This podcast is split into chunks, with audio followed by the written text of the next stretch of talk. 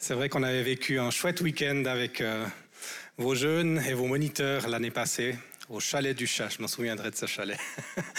J'étais crevé en arrivant. Au... je me suis converti à l'âge de 16 ans. Non, c'est pas vrai. Je me suis converti à l'âge de 18 ans. Mais quand j'avais 13 ans, mon père, qui est agriculteur, a engagé un jeune homme comme apprenti. On venait d'une famille protestante, comme tout le monde dans les villages. On allait au culte à Noël, à Pâques, au mariage, aux enterrements. J'ai fait ma confirmation, mon école du dimanche, mon catéchisme, comme tout le monde. Mais est-ce que je croyais en Dieu? J'avais aucune idée. Je me posais même pas la question. Pour moi, l'Église, c'était quelque chose sans pertinence. Euh, quand on allait au culte, les personnes les plus jeunes avaient peut-être 60 ans. Les cantiques les plus modernes dataient de 1580. Et puis je me disais, mais ça n'a rien à voir avec ma vie, c'est complètement déphasé. Et ce jeune qui est venu habiter chez nous, un jeune de 16 ans, ça a été le premier chrétien évangélique que j'ai vu de ma vie. Et il a osé, à 16 ans, alors qu'il habitait dans une famille paysanne inconnue. C'était un jeune de l'armée du salut. Et il a commencé à prier pour ma famille. Ma maman, des fois, elle passait devant sa porte, puis elle l'entendait qu'il priait pour nous, puis il citait chaque membre de la famille par son nom. Et puis il a commencé à nous inviter dans son église. Et ça a pris du temps, mais c'est ma maman qui s'est convertie la première. Six mois après, je me suis converti. Deux ans après, mon frère s'est converti. Deux ans après, mon père s'est converti. Et finalement, quelques années après, ma sœur s'est convertie. Tout ça parce qu'un jeune de 16 ans a osé. Donc je sais que ce soir, je m'adresse au groupe de jeunes élargi, aux jeunes de cœur aussi, et j'aimerais vous dire, ne cachez pas votre flamme.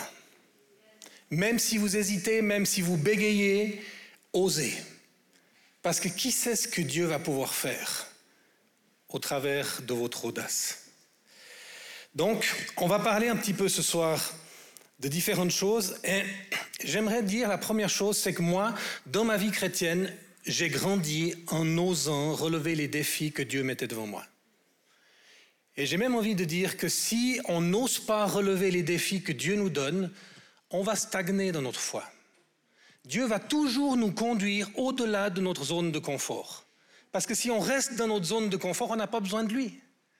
On, a juste on fait les choses qu'on sait faire, avec lesquelles on est confortable, les choses qui nous font pas peur. Donc on n'a pas besoin d'élargir notre foi. Et dès le départ, Dieu m'a poussé à oser, même pour ma conversion. Moi j'étais un gars timide, euh, j'étais un peu sauvage, introverti, qui causait à personne, qui avait très peu d'amis. À l'école, j'étais rejeté, donc du coup, j'avais mis toutes mes barrières de protection. J'étais très difficile à aborder. Puis j'étais super coincé. Et puis je me suis retrouvé dans ce festival de musique chrétienne au sud de la France. Et je me suis dit, allez, je vais aller au culte. Parce qu'il y avait un culte le dimanche matin, on avait nos tentes tout autour du chapiteau. De toute façon, si je restais au lit, j'entendais tout. Donc comme ça, je pourrais dire aux gens, à l'armée du salut, je suis allé au culte. J'ai fait mon devoir. Et là, ce culte, je me souviens plus ce qu'a dit l'orateur, mais il a confronté les gens qui étaient là. Et il a dit en gros, vous n'êtes pas là pour apprendre à connaître Dieu, pour mettre votre vie en ordre avec lui, vous êtes juste là pour écouter de la musique, puis votre plaisir personnel. Puis j'avais l'impression qu'il lisait ma vie. Et à la fin, il a fait un appel, c'était la première fois que je voyais ça. Et c'est là qu'il a dit, bah, si vous voulez donner votre vie à Jésus, levez-vous à votre place. Oh, moi j'avais le cœur qui battait, parce que je savais que tout ce qu'il disait était pour moi. Mais me lever devant tout le monde, il y avait quoi Plusieurs centaines de personnes. Je transpirais, j'avais le cœur qui s'accélérait. Finalement, ben, je me suis levé. J'ai juste entrouvert les yeux pour voir. il y en avait quelques autres qui se sont levés. Et puis, euh, l'orateur a prié. Après, il a dit, vous pouvez venir devant, on va prier pour vous. Moi, je suis parti derrière parce que je ne voulais pas qu'on prie pour moi. Mais j'ai osé. Quelques mois plus tard, avec le groupe de jeunes de l'armée du salut, il y avait une conférence romande des jeunes salutistes. Je suis allé. Le Seigneur m'a parlé dans un message. Il a dit, si vous voulez avoir la prière, ben, levez-vous, allez dans la pièce à côté, puis il y a une équipe qui vous attend, qui va prier pour vous. Je me suis dit, oh non, de nouveau se lever devant tout le monde. Moi, j'avais de nouveau la, trouille. Et puis j'étais avec ma, veste en jeans, là je me suis levé d'un bond pour me dépêcher, et j'avais pas vu que le bouton de ma veste était coincé dans, vous savez, c'est ces chaises avec les, comment on appelle ça, ces, petits bouts métalliques pour les accrocher les unes aux autres. Et au moment où je me lève, ma chaise part dans tous les sens, tout le monde se tourne vers moi, je suis devenu rouge, je suis allé, mais j'ai osé. Est-ce qu'on laisse nos peurs nous conduire? Ou est-ce qu'on veut se laisser élargir par Dieu, sortir de notre zone de confort? Après, j'ai rejoint un groupe de jeunes qui s'appelait Interjeunes à Yverdon, et on a commencé à expérimenter un, mini-réveil. Puis on a commencé à faire des camps d'évangélisation en été, donc j'étais à Sion avec les églises apostoliques. Et puis, ils voulaient quelqu'un pour témoigner dans la rue. Et puis j'avais un double problème, parce que mon premier problème, c'est que je me disais, ah non, ça c'est pas pour moi, ça c'est pour que pour des spécialistes. Moi, je suis trop craintif. Et puis le deuxième problème, c'est que chaque fois qu'on demandait un volontaire, je me sentais visé. Donc il y avait un peu ce combat intérieur. Du coup, j'ai dit, bah, Seigneur, je vais prendre un moment pour te chercher. Est-ce que tu veux que j'aille témoigner dans la rue? Puis à l'époque, je savais pas trop comment écouter sa voix, donc j'ai ouvert ma Bible, j'ai pointé comme ça, j'ai dit, conduis-moi, Seigneur. J'ai lu le verset, Ecclésiaste 11, verset 1. Les mouches mortes font infecter l'huile du parfumeur. Et un peu de folie l'emporte sur la sagesse et sur la gloire. J'ai refermé ma Bible, j'ai dit, bon, je pense que ce n'était pas Dieu. Donc, euh, et tout d'un coup, je me suis dit, mais non, j'ai demandé à Dieu de me parler. Donc, il faut que je croie qu'il m'a parlé, mais je comprends pas ce qu'il m'a dit, c'est ça le problème. Du coup, dans le lit en face du mien, dans le dortoir où on était, il y avait un gars qui ressemblait un peu à Jésus. Il avait une barbe, il avait des sandales, c'était un peu la mode des années 80. Et puis je me suis dit, bah, je vais aller lui demander s'il comprend ce verset. Je suis allé avec ma Bible, je lui ai dit, il me semble que Dieu me donne ce verset, est-ce que tu comprends ce que ça veut dire? Il lit, il me dit, aucune idée. J'ai dit, bah ok, ça règle la question. Et tout d'un coup, il m'arrête, il me dit, attends, attends, attends, ça me fait penser à un autre verset du Nouveau Testament qui dit que la, sagesse de Dieu, c'est une folie aux yeux des hommes. Et quand il me dit ça, j'ai un déclic dans mon cœur. Pour moi, témoigner dans la rue, c'est une folie. Donc ça doit être la sagesse de Dieu. Alors je vais le faire. Et puis j'ai donné mon témoignage pour la première fois dans la rue. Je crois que j'avais le fond musical rythmique avec les genoux qui s'entrechoquaient.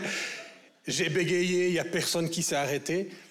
Mais les amis, ça m'a fait grandir ça m'a permis d'avancer. Mais si j'avais pas osé, je serais resté dans ma zone de confort, j'aurais évité cette zone où on est mal, où on a peur, où on doit surmonter les peurs. Mais qu'est-ce que j'aurais passé à côté? Parce que quand on ose, on grandit. J'ai dû oser au niveau relationnel. Parce qu'avant ma conversion, en fait, j'essayais de donner un peu de piment à ma vie en volant des livres dans les magasins. Donc j'avais volé pas mal de bouquins, j'étais devenu un peu spécialiste. Et puis j'avais volé pour à peu près 300 francs, ce qui à l'époque était énorme. Et puis j'avais un autre problème, c'est que comme j'avais été beaucoup rejeté, j'avais redoublé mon année scolaire, puis après je me suis dit c'est moi qui vais me venger sur les autres, puis qui vais un peu euh, embêter les autres. Et donc j'avais pris trois moutons noirs dans la classe, et pendant les deux dernières années scolaires, j'ai pas arrêté de les embêter. Un parce que je lui disais qu'il avait un gros nez, un je lui disais qu'il puait, et un, je lui disais euh, qu'il était gros. Donc, très sympa. Hein et après ma conversion, très rapidement, je sentais le Saint-Esprit qui travaillait ce domaine. Puis moi, je ne voulais pas écouter. Parce que je ne voulais pas, j'osais pas aller régler ces choses-là. C'est plus facile de faire des choses de ce genre que d'aller les régler. Demander pardon demande beaucoup plus de courage que de garder rancune. Et en fait, garder rancune, ça va rien faire à l'autre personne. Garder rancune, c'est comme si tu bois un poison en espérant que ça va tuer l'autre. C'est débile. Donc du coup, le Seigneur m'a travaillé et ça a pris du temps. D'abord, demander pardon à ces trois personnes. Alors il y en a deux, je les ai perdus de vue, je leur ai écrit. Il y en a qu'un qui m'a répondu. C'est ses parents en fait qui m'ont répondu. Et ils m'ont dit, Monsieur Tseller, nous nous souvenons très bien de vous. Vous avez fait beaucoup plus de mal à notre fils que tout ce que vous pouvez imaginer. On est content que vous soyez devenu chrétien, on espère que c'est sincère devant Dieu. En tout cas, il y a une chose que nous souhaitons, c'est de ne plus jamais vous revoir. Tout d'un coup, j'ai pris conscience que ce que moi je trouvais super drôle, eh ben, ça tuait la vie des autres. J'ai fait ma part. Mais le troisième, il était toujours dans ma classe, celui qu'on disait qu'il était un peu gros. Et en dernière année d'apprentissage, parce que j'étais dans une école technique, le Seigneur m'a dit, va t'asseoir à côté de lui. Et il n'y a personne qui voulait s'asseoir à côté de lui parce que tout le monde le traitait de gros. Qui c'est qui avait lancé ça? Donc du coup, début de dernière année d'apprentissage, je me suis à côté de lui. J'ai dit, ça ne te gêne pas si je m'assieds à côté de toi Il était surpris. Puis il m'a fallu quand même deux ou trois semaines pour oser lui dire, écoute Yvan, pendant toutes ces années d'école, j'ai réalisé que je t'ai fait beaucoup de mal, je me suis beaucoup moqué de toi et j'aimerais te demander pardon.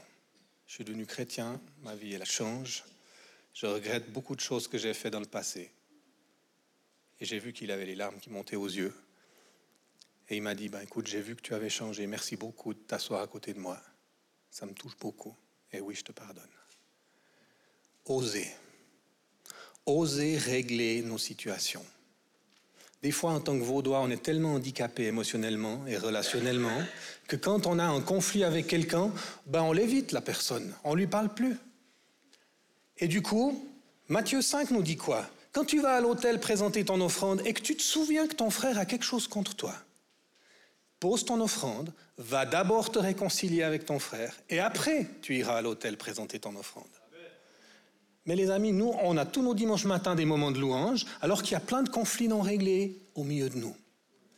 On est le, gospel family, je crois, ce week-end, c'est ça? Et une famille, on parle. Une famille, on va au-delà des gènes, au-delà de nos handicaps émotionnels, relationnels. On va peut-être dire les choses de la mauvaise manière, mais si on y va avec le cœur, ça va passer. Dis, écoute, je réalise que peut-être j'ai dit quelque chose, fait quelque chose qui t'a blessé où je sens qu'on a besoin de reconnecter au niveau du cœur, tu serais d'accord qu'on aille boire un café une fois? Les amis, je peux vous dire que ça va augmenter considérablement la présence de Dieu au milieu de nous. Parce que la présence de Dieu est proportionnelle à la qualité de nos relations. Et pour ça, il faut oser dépasser le statu quo, dépasser nos barrières culturelles, dépasser nos gènes. Donc oser, ça concerne énormément de choses. Témoigner, bah, il faut oser. Je me souviens quand le Seigneur m'avait demandé, mets sur ton livret scolaire euh, un autocollant J'aime Jésus. Je dis, oh non Seigneur. Du coup, je l'avais fait, j'avais obéi, mais chaque fois, je posais mon livret scolaire euh, l'autre face euh, sur le dessus. Jusqu'à ce qu'un jour, je suis arrivé un petit peu en retard, le bus avait eu des problèmes, puis je sors toutes mes affaires, je les mets sur la table, et le livret scolaire tombe avec l'autocollant dessus. Et le gars à côté de moi me dit Oh, j'aime Jésus. Tu crois en Jésus, toi? Je le regarde, je lui dis Bah ouais, pas toi. Et il savait plus quoi dire. Et je réalisais que des fois, c'est pas compliqué d'oser témoigner, d'oser être soi-même et d'oser dépasser ces gènes et ces choses-là. Pour grandir, il nous faut sortir de nos zones de confort. Donc ma première question pour vous ce soir, c'est quand la dernière fois que vous êtes sorti de votre zone de confort? C'est quand la dernière fois que vous avez osé faire quelque chose qui vous faisait peur? Et ça, c'est très lié à notre écoute de Dieu. Parce qu'en fait, Dieu nous demande régulièrement ce genre de choses, mais des fois, on s'est câblé nous-mêmes pour pas écouter certaines choses. Puis on va écouter que les choses qui nous font du bien, qui nous caressent dans le sens du poil. Et du coup, on devient des chrétiens consommateurs, où on peut expérimenter plein de choses, mais à un moment donné, on cesse de grandir. Parce que sans obéissance, il n'y a plus de croissance. Et l'obéissance, elle consiste à dépasser nos peurs. La foi, c'est toute action qui comporte un risque. S'il n'y a pas de risque, il n'y a pas besoin de foi. Et donc si on veut grandir dans notre foi, des fois on prie comme la prière de la Bible, augmente-nous notre foi, Jésus. Mais ce n'est pas juste le Saint-Esprit qui va venir, puis nous faire un petit coup de baguette magique, puis tout d'un coup notre foi, elle grossit comme ça.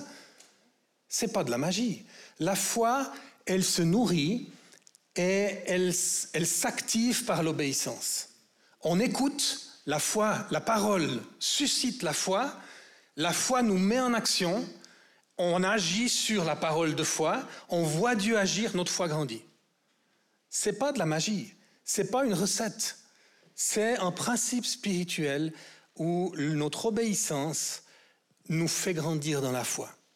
Pierre, par exemple, qui est sorti de la barque, ben, il aurait pu rester, ça aurait été bien plus simple. Mais quand il a vu marcher sur l'eau son Seigneur bien-aimé, il a dit, Seigneur, si c'est toi, ordonne que je sorte de la barque. Il avait besoin de la parole de Dieu pour obéir à la parole. Ordonne que je sorte de la barque et je puisse venir vers toi. Il n'a pas laissé ses craintes limiter sa soif. Et il faut qu'on se pose la question, est-ce que notre soif de grandir, notre soif d'avancer avec le Seigneur, notre soif de lui faire plaisir, parce que sans foi, il est impossible de plaire à Dieu. Hébreu 11, verset 5 ou 6, je ne sais plus. Est-ce que notre soif est plus forte que notre crainte? Et en fait, la crainte, ce n'est pas le problème. Demain, on prendra une session sur la crainte. La crainte, ce n'est pas un problème. J'espère que la crainte, pour moi, c'est quelque chose de sain. Des gens qui n'ont jamais peur, ils me font peur. Parce qu'il n'y a pas de barrière, en fait. Ils peuvent jouer avec leur vie, et puis euh, il n'y a pas la notion de peur. Déjà, on doit avoir la crainte de Dieu, qui n'est pas forcément la peur, euh, la frayeur, c'est un saint respect pour lui. Mais après, la crainte, ça peut être quelque chose de sain. La crainte peut même nous protéger. Je me souviens qu'en tant qu'ado, j'étais très attiré par la pornographie. Mais il n'y avait pas Internet à l'époque. Donc, pour pouvoir voir des images porno, il fallait qu'on aille dans les kiosques puis qu'on essaye de, regarder un petit peu les revues. Mais ça veut dire que tout le monde pouvait nous voir. Et j'avais peur du regard des gens. Du coup, ma peur m'a protégé. Je l'ai fait une ou deux fois, mais j'avais tellement honte après, puis j'avais l'impression que tout le monde avait les yeux tournés vers moi, que le Seigneur a utilisé ma peur pour m'empêcher de faire trop de bêtises dans ce niveau-là. Maintenant, le Seigneur ne veut pas nous laisser dans la peur. Il aimerait nous conduire dans d'autres motivations qui sont beaucoup plus liées au désir de lui faire plaisir. Ah ouais, je voulais encore vous raconter ce témoignage par rapport au livre que j'avais volé. Ça, c'était un grand défi que le Seigneur m'avait donné parce que je sentais que je devais aller rembourser. Puis là, j'avais vraiment la trouille. Mes parents ne savaient rien. J'avais ces livres à la maison, mais ils étaient un peu écornés, je ne pouvais pas les ramener. Donc j'ai dit, Seigneur, je fais quoi? Puis le Seigneur a dit, bah, tu rembourses. J'étais dans une école technique, je n'avais pas de salaire d'apprenti. Il m'a fallu six mois pour rassembler les 300 francs. Et arrivé le jour où j'ai pris mon argent et je suis arrivé à Yverdon, devant la librairie Chapuis à l'époque, et puis j'avais le, cœur qui commençait à s'affoler. Je dis, Seigneur, j'ose pas. S'ils appellent la police, s'ils téléphonent à mes parents. Enfin, j'étais rempli de crainte. Et j'ai essayé, j'ai prié en langue, j'ai tourné en rond devant cette librairie pendant une demi-heure. Et finalement, je suis parti en pleurant, prenant le bus, honteux, parce que j'osais pas. Quoi. J'ai dit, je vais réessayer demain. Le lendemain, je suis venu de nouveau, et de nouveau, je tournais devant la librairie, et de nouveau, je dis, Seigneur. Au bout d'un moment, je m'arrête, puis je crie à lui, Seigneur, moi je veux t'obéir, mais j'ai peur, il faut que tu m'aides. Et au même moment, j'entends quelqu'un qui m'appelle. Hé Guy, salut Je me retourne, c'était mon responsable de groupe de jeunes, Sylvain Frémont. je me dis, oh Sylvain, je suis tellement content de te voir, tu sais pas quoi ce que Jésus me demande et tout. Je lui raconte tout. Puis il me dit, ah oh, wow, c'est trop génial, écoute, je dois aller à la banque, puis après, je reviens, je t'attends, puis tu me raconteras comment ça s'est passé. Hein ouais, d'accord, super, ciao, ciao. Il est parti, et quand il est parti, je me suis dit, oh non. Et comme j'avais peur du regard des autres, et en particulier de ceux que je connaissais bien, que je voulais être apprécié, ben Dieu de nouveau a utilisé ma peur, entre guillemets, pour m'aider à y aller. J'ai pris mon courage à deux mains, je suis entré dans la librairie, je suis arrivé vers la caisse, j'ai dit bonjour, je pourrais parler au gérant. J'ai un gars qui s'avance en parlant très fort. Oui, bonjour, vous voulez? Euh, On peut aller un petit peu à l'écart, s'il vous plaît? Puis je lui ai dit, ben voilà, il y a quelques années, j'ai volé pour à peu près 300 francs de livres dans votre librairie. Et puis, euh, je suis devenu chrétien. Je, je regrette beaucoup ce que j'ai fait. Je vous demande pardon. Je vous ai pas rapporté les livres, ils sont écornés. Par contre, je vous ai rapporté combien ils coûtaient. Et puis, j'ai rajouté un petit peu plus pour les intérêts. Le gars m'a regardé. Il m'a dit, ah ben moi, je suis pas du tout croyant, mais alors ça, j'ai jamais vu. Je connais bien l'histoire du fils prodigue. Moi, j'avais qu'une envie, c'était de partir au galop. J'ai dit, ouais, ben c'est un petit peu ce qui m'est arrivé. Puis après, je lui ai dit au revoir et je suis parti. Mais les amis, quand je suis sorti, il y avait un tel poids qui est tombé de mes épaules. Qu'est-ce que le Seigneur nous demande? Peut-être nous demande depuis plusieurs mois, peut-être même depuis plusieurs années, et puis on essaye de mettre ça sur le côté, mais ça revient constamment. Parce que le Seigneur sait qu'à un moment donné, on va plus pouvoir avancer dans certains domaines de nos vies tant qu'on n'obéit pas dans ce domaine particulier. Notre confiance en lui va pas pouvoir grandir. Notre confiance en nous va pas pouvoir grandir. Et puis, il va avoir de la peine à nous confier des choses plus importantes si déjà les petites choses de base dans lesquelles il veut nous défier, on a de la peine à répondre. Donc la crainte n'est pas le problème, c'est ce qu'on en fait. Par exemple, souvenez-vous de l'histoire de Gédéon. Quand Gédéon est venu l'appeler, c'était un trouillard en fait. La sonnerie, c'est que je dois m'arrêter ou bien? Je voyais des gens qui souriaient, je me disais. Gédéon, c'était un trouillard. Le pays était envahi par les Madianites.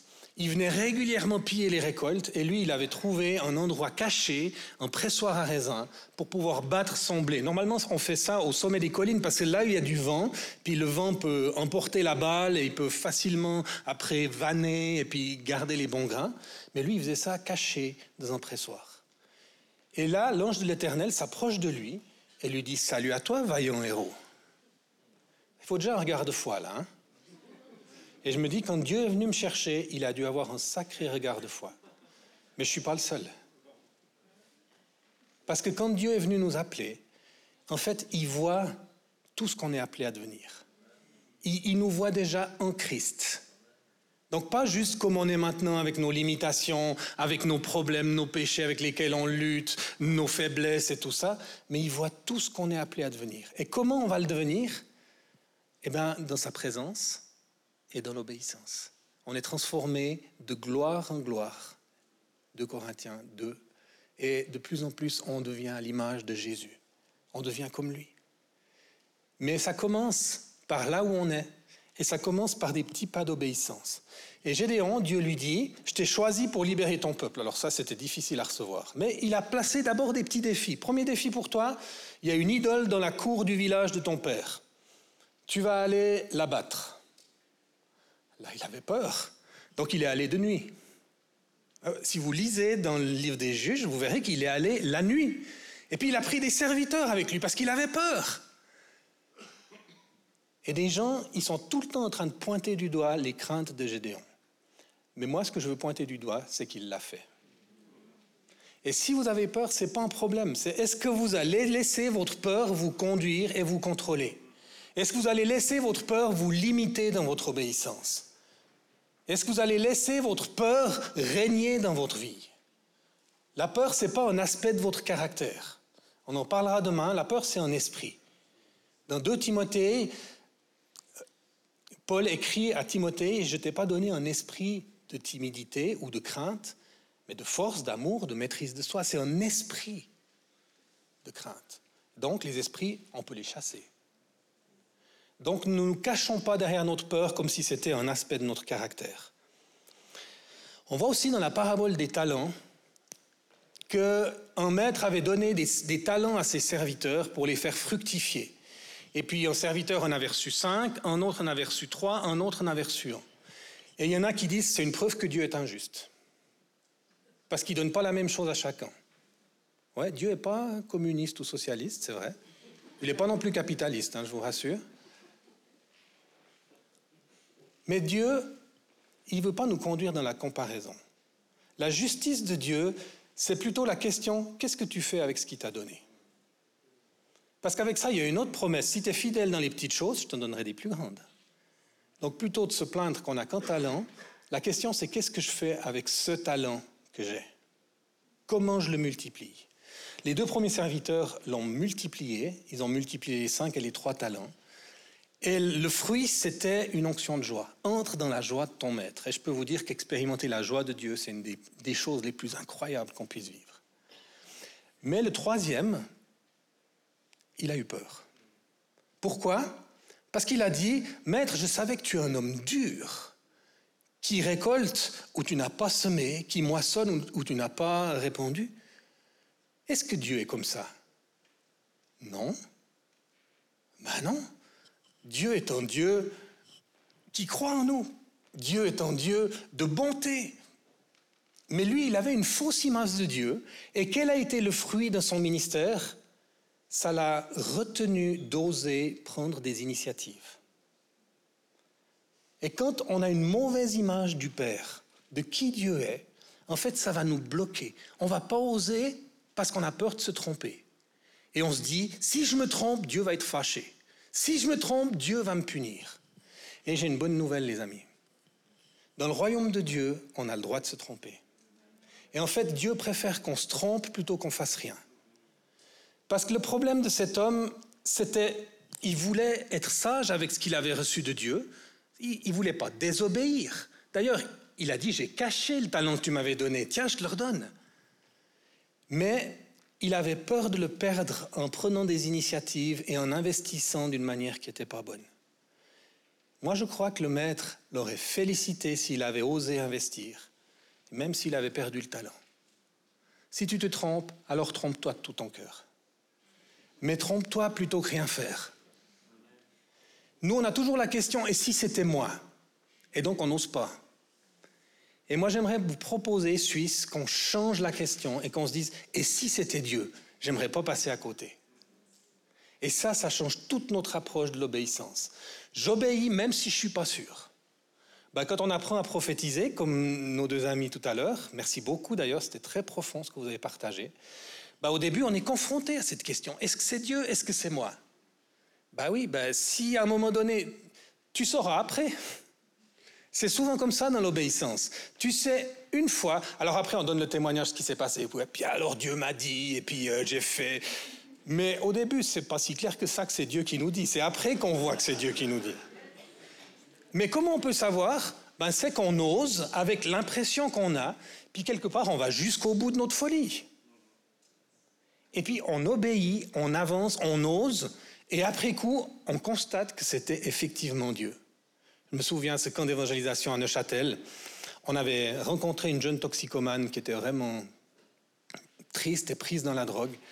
Puis le jour suivant, on faisait ce que vous appelez aujourd'hui une chasse au trésor. Euh, ça existait déjà il y a 30 ans, ça. Hein. Et puis on avait reçu qu'on devait aller à différents endroits. Moi, j'étais avec une fille. Euh, on devait aller à, la fabrique de cigarettes à l'entrée de Neuchâtel. Enfin, elle avait reçu ça. Moi, j'avais reçu qu'on devait aller à la cathédrale. Déjà, ça commence mal quand on ne reçoit pas la même chose. J'ai dit, bon, je vais être galant. On va d'abord commencer par là, puis après on ira là-bas et tout. Puis après, on disait, Seigneur, on doit rencontrer qui? Puis on a revu le visage de cette jeune toxicomane, avec un foulard rouge, avec une veste noire, puis l'impression qu'elle avait envie de mourir. Bon, on est parti à la fabrique de cigarettes. Il n'y avait personne là. On a prié pour tous ceux qui fumaient de la ville. Ça, ça va, c'est safe. Et puis après, on est parti en direction du deuxième endroit, la cathédrale. On avait à peine fait 300 mètres sur la route qu'on voit une jeune qui fait du stop au bord de la route. C'était elle. On l'avait vu le jour avant, donc j'avais encore son visage très euh, imprimé dans mes, souvenirs. Donc on a fait un tournée sur route. Elle monte dans la voiture et puis euh, on lui dit euh, Tu vas où Ah, je vais à Cortaillot chez mon père. Ah ben on t'amène là-bas. Ça faisait 20 minutes pour lui dire quelque chose, où elle ne pouvait pas sortir. Du coup, on se regardait avec la fille, on disait Qui c'est qui va? Et puis euh, finalement, je lui dis écoute, tu nous prendras peut-être pour des fous, mais on est une équipe de jeunes chrétiens, puis on apprend à, écouter Dieu parce qu'on croit que Dieu il parle aujourd'hui aussi. Puis quand on faisait ça, ben moi j'ai pensé à toi, tu sais, on t'a rencontré dans la rue hier, elle se souvenait pas parce que je pense qu'elle était un peu stone. Mais du coup, euh, je t'ai vu comme tu es avec ta veste, avec ton foulard rouge, parce qu'elle était effectivement habillée comme ça. Et puis j'avais une drôle d'impression que tu avais envie de mourir. Et puis je regarde dans le rétroviseur tout en surveillant la route. Et puis, je vois la fille qui me regarde comme ça. Puis qui me dit, mais comment vous savez ça? En fait, je suis en train de vous demander de me conduire chez mon père parce que je veux prendre son pistolet qui est dans son bureau et je veux me tirer une balle parce que j'en ai marre. Moi, j'étais plutôt en train de me dire, non, c'est pas possible. J'y croyais pas. Moi, j'avais l'impression de faire un jeu quelque part, puis d'aller jusqu'au bout de l'exercice. mais je m'attendais à rien de spécial. Et c'était le Saint-Esprit. Donc ah, maintenant, je peux dire Dieu m'a parlé. Mais quand on faisait l'exercice, j'avais aucune idée. Mais les amis, quand on ose et qu'on voit que c'est Dieu, mais notre foi, elle explose. Notre confiance en lui, elle explose. Notre confiance dans notre capacité de faire des choses pour lui et avec lui, elle explose. Et donc, le Seigneur veut nous conduire dans cette vie de foi. Bon, du coup, je ne sais plus euh, combien de temps il me reste. La suite de l'histoire. Alors, on a été boire un pot avec elle. Elle a accepté de venir nous rejoindre dans le camp. Euh, le responsable du camp, qui s'appelait Paul Frébourgos, euh, l'a pris chez lui pendant quelques mois après. Puis après, elle est venue habiter chez mes parents. Et puis, elle a fait un apprentissage de jeune fille euh, dans une ferme. C'était son premier papier qu'elle a obtenu. Mais ça a été difficile. Parce que de temps en temps, elle partait en ville, puis elle cassait des vitrines des pharmacies pour voler des, des, médicaments. On la cherchait pendant une ou deux heures au milieu de la nuit. Des autres fois, on la retrouvait dans la salle de bain, puis elle était en train de se tailler les veines. Enfin, ça a été un long chemin. Puis après, elle a fait une école de disciples avec Jeunesse en Mission. Puis elle s'est engagée avec une base mobile, un camion qui sillonnait la France pour évangéliser partout. Puis les gens habitaient dans le camion. C'était juste incroyable. Maintenant, elle s'est un peu éloignée de Dieu de nouveau. Mais on voit que quand le Seigneur veut quelqu'un, il va la chercher jusqu'à ce qu'il la trouve. Donc, au niveau timing, j'en suis où pour savoir ce que je sacrifie? Tout le temps que je veux. Ça, c'est les jeunes qui disent. Bon, on va faire comme ça. Hein. Je ne vais pas faire trop long quand même, mais ceux qui doivent y aller, à un moment donné, vous vous sentez libre. Quoi. Vous n'avez aucune, euh, aucun compte à me rendre. Obéir, c'est apprendre à faire ce que Dieu nous demande. On est ses fils et ses filles. On est ses amis. C'est des, des choses qu'on doit constamment apprendre, mais on est aussi ses serviteurs. Et ce pas des choses qui s'excluent mutuellement je vois que dans un couple où on s'aime très fort, ben, la preuve de notre amour, c'est qu'on va servir l'autre. On va faire passer les désirs, les souhaits de l'autre avant les nôtres. C'est la même chose dans notre relation avec Dieu. Parce que je l'aime et parce qu'il m'aime, j'ai qu'une envie, c'est de le servir. Et ce qui est incroyable, c'est que lui, il me sert aussi en retour. Et des fois, à ma grande gêne, parce que j'ai l'impression des fois d'être moi sur le trône, puis que lui, il est en train de me laver les pieds, comme Jésus a fait dans Jean 13. Si on n'a jamais expérimenté un Dieu qui nous sert et qui vient s'abaisser, entre guillemets, et nous servir dans nos besoins, alors on aura beaucoup de peine à le faire pour les autres. Parce qu'on peut donner que ce qu'on a reçu. Donc apprendre à obéir, c'est pas de la servilité, c'est pas du devoir ou du légalisme, c'est juste un acte d'amour, une réponse d'amour à un Dieu dont l'amour est exubérant. Et on est tellement reconnaissant, on, l'aime tellement qu'on n'a qu'une envie, c'est de faire sa volonté. Jésus disait, ma volonté, ma nourriture, c'est de faire la volonté de mon Père. Il n'y a rien qui lui procurait plus de joie que ça. Et donc quand on parle d'obéissance, on parle de cette profonde intimité. Et le Seigneur veut nous encourager à sortir de la comparaison par rapport à ça. Il y a dans la Bible, on voit des gens qui étaient à fond dans la comparaison. Hein. On parlait des talents, comment on peut se comparer, parce que lui, il a cinq talents, moi j'en ai qu'un, euh, c'est injuste et tout ça. Donc la question n'est pas combien de talents tu as reçus, mais qu'est-ce que tu en fais?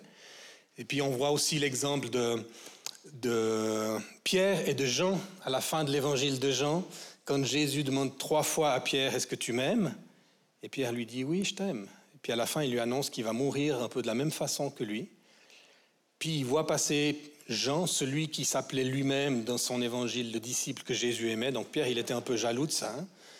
Puis il dit, puis lui alors Seigneur, qu'est-ce qui va lui arriver à lui?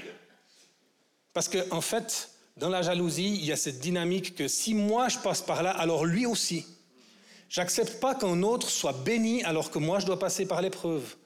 J'accepte pas qu'un autre reçoive un gros don alors que moi je prie pour ça depuis cinq ans puis que j'ai encore rien reçu.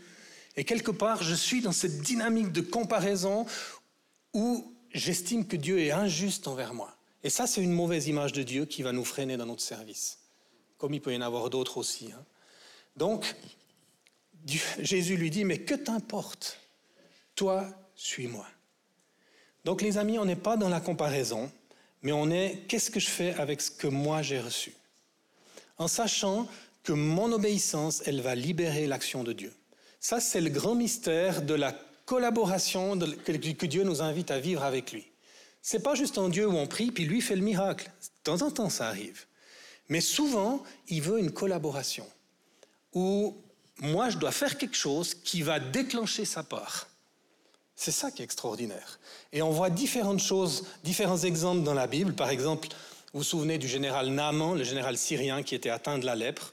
Et la petite fille juive prisonnière dans sa famille, elle dit à sa femme, Ah, mais si mon Seigneur, il allait voir le prophète en Samarie, il pourrait le guérir là-bas. Donc du coup, Naaman va là-bas, et il arrive vers le prophète, et le prophète lui dit, Va te laver cette fois dans le Jourdain. La réaction de Naaman, c'est la colère. Il dit non mais pour qui il se prend? Déjà il vient pas à ma rencontre lui-même, il envoie son serviteur me dire ça, et puis on n'a pas assez de fleuves chez nous à Ninive pour pouvoir se baigner dedans, pour que je vienne ici juste pour me baigner dans un fleuve. Et puis ses serviteurs lui disent mais Seigneur ça te coûte rien, fais-le. Et il va se baigner cette fois dans le fleuve et finalement il est guéri par son obéissance. Ensuite on voit les dix lépreux. Quand dix lépreux viennent vers Jésus, Jésus prie même pas pour eux. Il leur dit Allez vous montrer au sacrificateur et rendez gloire à Dieu. Moi, j'aurais été un des lépreux, j'aurais dit Ouais, ben, prie pour moi d'abord. Qu'est-ce que tu veux que je parte avant que tu aies répondu à notre prière? Tu sais pourquoi on est venu? On est venu pour la guérison. Mais leur guérison, elle était dans leur obéissance. C'est en allant, en faisant ce que Jésus leur demandait, qu'ils recevaient leur guérison. C'est la même chose pour euh, l'aveugle Bartimée ou bien euh, non, le, paralytique qui était au bord de la route. Jésus lui dit Lève-toi et marche. Comment on répondrait aujourd'hui? J'ai dit Mais tu te fiches de moi, Jésus, t'as vu, je suis paralysé, je ne peux pas me lever. Pourquoi tu, demandes, pourquoi tu me tournes le couteau dans la plaie comme ça? C'est déjà assez douloureux comme ça. Mais l'homme, sur la parole de Jésus, il s'est levé. Et l'obéissance, elle est possible grâce à la parole de Jésus. Pierre n'a pas marché sur l'eau, il a marché sur la parole de Jésus ordonne que je vienne vers toi. Et donc, quelle est la parole ce soir que Jésus veut vous donner? Quels sont les domaines où le Seigneur vous appelle à obéir, à sortir de votre barque, de votre zone de confort? Si on veut être une Église qui obéit, il y a des domaines individuels, parce qu'il y a un côté individuel dans l'Église. L'Église ne va pas aller plus loin que la volonté de grandir de chacun de ses membres individuels. Mais après, il y a une dimension collective. Qu'est-ce que Dieu vous demande en tant que communauté, en tant que famille? Quel est le pas de foi suivant? Où est-ce qu'il met la barre pour que vous ayez besoin de lui? Et ça, c'est quelque chose que vous allez recevoir ensemble grâce au don prophétique qui est exercé dans le corps. Donc la guérison vient aussi avec l'obéissance. Je vais peut-être juste partager ça. Quelqu'un nous a un jour posé cette question dans une formation qu'on faisait. On a un apôtre argentin qui est venu et puis, il nous a posé cette question. Quel est le contraire de la foi? Puis On a tous voulu répondre, ben, l'incrédulité. Et il a dit non. Le contraire de la foi, c'est la mémoire. C'est la mémoire.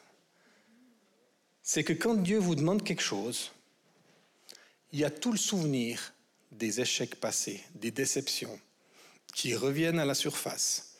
Et du coup, des fois, on n'ose plus et on n'entre plus dans cette vie d'obéissance pour protéger Dieu. Et je vais m'expliquer. C'est-à-dire que j'ai peur que si j'entre là-dedans, que j'obéis à quelque chose, mais qu'en fait je me suis trompé, en fait je vais être déçu, ma foi en Dieu va diminuer, et puis en fait Dieu va pas être gagnant. Donc du coup, si je prends pas de risque, il y a moins de risques pour ma foi, il y a moins de risques que la place de Dieu dans ma vie soit menacée. Vous comprenez ce que je veux dire? Et donc, je crois que ce soir, Jésus veut guérir certains souvenirs, certaines déceptions chez, chez certains d'entre nous. On a vécu des choses, on s'est lancé dans certaines choses avec foi. Le problème, c'est que des fois, on fait de la foi quelque chose de mécanique. On dit, bah, si tu fais ça, alors il y aura ça. Mais la foi, c'est une question de relation. Si on suit juste une recette et des principes, ça va pas marcher. Ça peut marcher des fois, hein, mais c'est pas comme ça. J'étais au Nigeria récemment, il y avait une grande affiche au bord de la route qui faisait de la pub pour une église. Et puis, ça claironnait, si ta foi dit oui, Dieu peut pas dire non. Vraiment? Donc on utiliserait notre foi pour manipuler Dieu? Notre foi serait supérieure à ce que Dieu voudrait faire et dicterait à Dieu ce qu'il doit faire, les amis, on n'est pas dans un triomphalisme et on n'est pas dans une vision mécanique de la foi, où tu fais ça, il y aura ça, de toute façon. Moi, j'ai eu un cancer, j'ai eu un burn-out, j'ai eu euh, une crise cardiaque, infarctus, triple pontage. Enfin, des gens sont venus vers moi des fois, puis je sentais que derrière les questions qu'ils me posaient, c'est de me dire, c'est quoi les péchés cachés que tu n'as pas confessés? Parce que s'il y a des choses comme ça qui viennent sur toi, c'est qu'il doit quand même y avoir des portes d'entrée. Et on est dans cette vision mécanique où s'il y a ça, c'est à cause de ça. Et on tire des liens de cause à effet, alors que dans la vie de foi, des fois, il y a un mystère. Et on doit accepter le mystère parce que le mystère nous fait grandir dans la confiance. Savez, quelqu'un racontait, ça m'a beaucoup touché, que quand on prie et que Dieu répond, on lui fait confiance. Mais quand on prie puis que Dieu répond pas, lui nous fait confiance. Lui nous fait confiance. Alors, bon, des fois, il y a des raisons pour lesquelles il ne répond pas, on est d'accord, mais sur le principe, j'ai trouvé l'idée très stimulante. Je vais terminer par ça, parce qu'autrement, je n'aurai pour trop long. On a un commandement dans la Bible, et ça a été prié tout à l'heure, merci beaucoup, euh, d'avoir de l'audace. Ce commandement, c'est fortifie-toi et prends courage. Je l'ai trouvé à plus de 20 reprises dans la Bible. Fortifie-toi et prends courage. Et c'est un de ces commandements que je trouve des fois compliqué, enfin que j'ai trouvé longtemps compliqué. Si j'ai pas de courage, comment je peux prendre courage? Si je suis faible, comment je peux me fortifier? Et j'ai réalisé que c'était le même genre de commandement que... Voilà, voilà ce que je voulais pas faire que, par exemple, soyez joyeux, soyez toujours joyeux, ou soyez toujours reconnaissant. Si tu es en train de passer par un deuil, si tu es en train de passer par... Tu te dis, mais ça, je peux pas. Je peux pas obéir à Dieu, là. Et de même, certains d'entre nous, on se dit, moi, je suis un trouillard, ou moi, je vis une période, je suis ratatiné, je suis faible, je suis fragile, donc je ne peux pas me fortifier prendre courage. Et on s'exclut nous-mêmes du commandement. Mais ce genre de commandement-là, c'est ce qu'on appelle un commandement bénédiction. Dieu nous ordonne de faire quelque chose, et si on saisit, on le reçoit et on veut y répondre par la foi, donc en croyant que lui va nous donner la force, alors c'est des commandements qui contiennent la puissance pour pouvoir les vivre. Si on choisit d'y entrer, Dieu nous rend capables, c'est la grâce, de faire ce qu'on n'arriverait pas avec nos propres forces. Le problème, c'est qu'on est trop focalisé sur nous-mêmes et on limite ce que Dieu peut faire à ce que nous pouvons faire. On se met dans une boîte, on se met une étiquette dessus, des fois parce que d'autres nous ont mis une étiquette pendant des années et puis on le croit. C'est ces mensonges dont on parlait que Dieu veut briser ce soir. Tu es plus grand que la boîte dans laquelle les gens t'ont mis et dans laquelle tu te complais. Cette boîte, elle devient presque confortable pour toi. Parce qu'à bout d'un moment, ce que tu crois, c'est je suis comme ça. Mais ce n'est pas vrai. C'est un mensonge. Et si tu reçois ces commandements aussi pour toi, et tu dis Seigneur, je veux y entrer, ces commandements contiennent la puissance pour pouvoir se réaliser pleinement dans ta vie. Ce n'est pas à nous de créer le courage, la joie et la reconnaissance. C'est l'Esprit de Dieu qui vient nous rendre capables. Et on le voit très bien. Quand l'Esprit vient à la Pentecôte, c'est un tournant dans l'histoire de l'Église. On a une équipe de disciples craintifs, déçus, euh, qui ont perdu leur Jésus. Alors oui, il était ressuscité, mais après, Jésus est parti. Il les a laissés seuls. Le Saint-Esprit vient, il passe de la chambre haute où ils étaient reclus à la rue et il commence à évangéliser, il commence à parler des merveilles de Dieu. Et puis les gens sont touchés. C'est le Saint-Esprit qui nous rend capables. On a prié pour le Saint-Esprit tout à l'heure et c'est vraiment la clé de notre vie chrétienne. C'est celui qui va nous donner la puissance pour obéir. C'est celui qui va nous donner la puissance pour dépasser nos craintes et nos barrières. Je vous propose qu'on termine ainsi. J'ai mis quelques quelques thèmes pour lesquels on pourrait prier.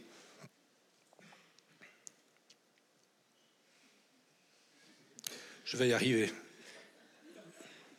Je suis un peu un dinosaure.